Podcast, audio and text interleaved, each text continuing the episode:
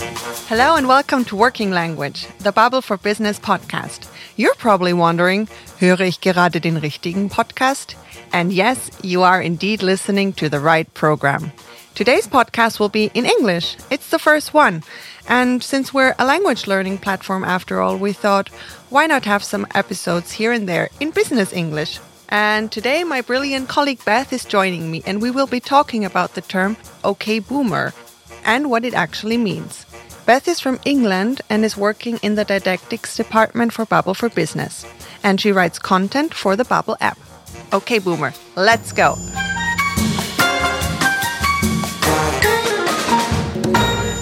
Hi, Beth. It's so nice to have you here. Hi, Liz. Great to be here. Um, so, today we'll be talking about booming and boomers. So, what does that really mean? Well, we're going to be talking about the names given to different generations. We've got Gen Z, could be Z or Z, um, and that's anyone who uh, between the ages of about 10 and 25. Then we've got millennials, so people 26 to 41.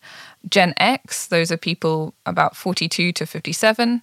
And we've got boomers, and that's anyone aged about 58 to 67. So now that we know the names of the generations, shall we have a little quiz? Yes, absolutely. Okay, so Elon Musk, what generation do you think he is? Mm, he strikes me as a boomer. He's actually Gen X. Oh, really? Yeah, born 1971. And what about Rihanna? Well, Rihanna, she's very close to my heart. So I must say she's a millennial, just like me. Yeah, exactly right. And what about Tilda Swinton? Mm, Gen X? Uh, she's actually a boomer. Oh, really? Yeah, 61 years old. And that's the same generation as Homer Simpson. and this last one, I think this is a little bit easier. Um, what generation do you think Billie Eilish is? Well, Billie Eilish, she's the queen of Gen Z, right? Yeah, exactly. And as for me, I, like you and Rihanna, am a proud millennial. Um, I won't tell you exactly when I was born, but I mean, it has to be somewhere between 1981 and 1996. All right. Um, so now that we've established that we are all millennials, uh, what's the point of knowing what generation someone is from? Well, I mean, as an employer, it, it pays to know who you're recruiting, right? Yes, you're right. And although I'm a, a younger millennial, so I have some things in common with Gen Z, if there's general trends that are common amongst a generation, then it probably pays to know those trends. Should we have a, a closer look at Gen Z or Zoomers? Wait, you lost me there. What are Zoomers? So, Zoomer is a nickname for Generation Z. Um, so, those born in the late 90s and early 2000s. You often hear people comparing how different Zoomers are to Boomers. But did you know before Gen Z was established, Zoomer was used to refer to especially active baby boomers? Huh, that's interesting to know. so, should we um, have another look at Gen Z as job applicants? Did you know that Gen Z they care the most about work-life balance and personal well-being?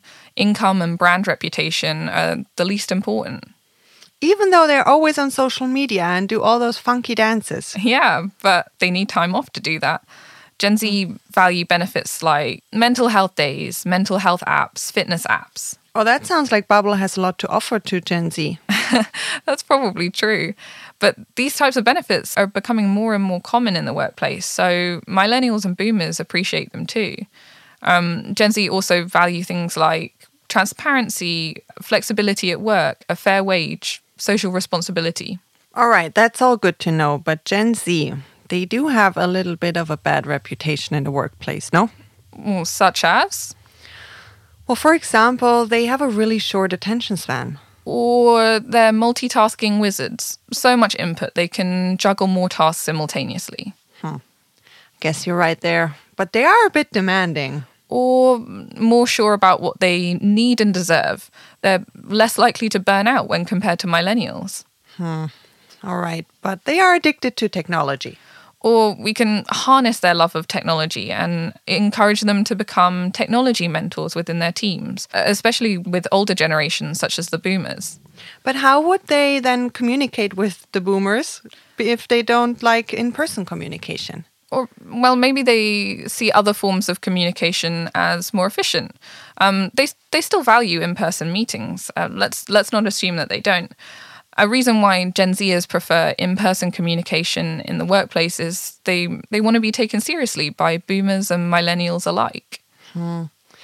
Yeah, all right. But Gen Z, they don't write in full sentences. They make everything so short. Yeah, Gen Z communication is extremely informal, but I mean, it's efficient with abbreviations like ping me and their frequent use of emojis to convey emotions. All right, but they always overuse those words, they, the, like cringe.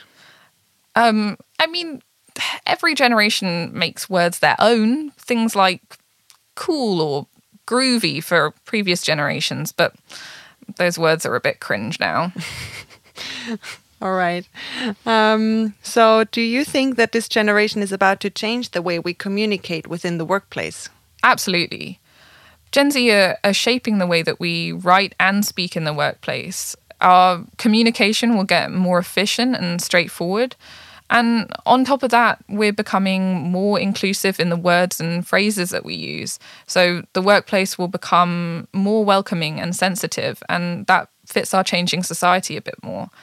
Gen Z, they already make up 15% of the workforce in Germany, and this number is going to keep on increasing. So companies who are already catering to the seemingly demanding Gen Zers will retain their employees and reap the benefits in the long term. All right. Thanks a lot, Beth, for those insights. And it was really great to have you here. And I hope you all enjoyed this first episode in English and learned a bit about Zoomers and Boomers. See you next time.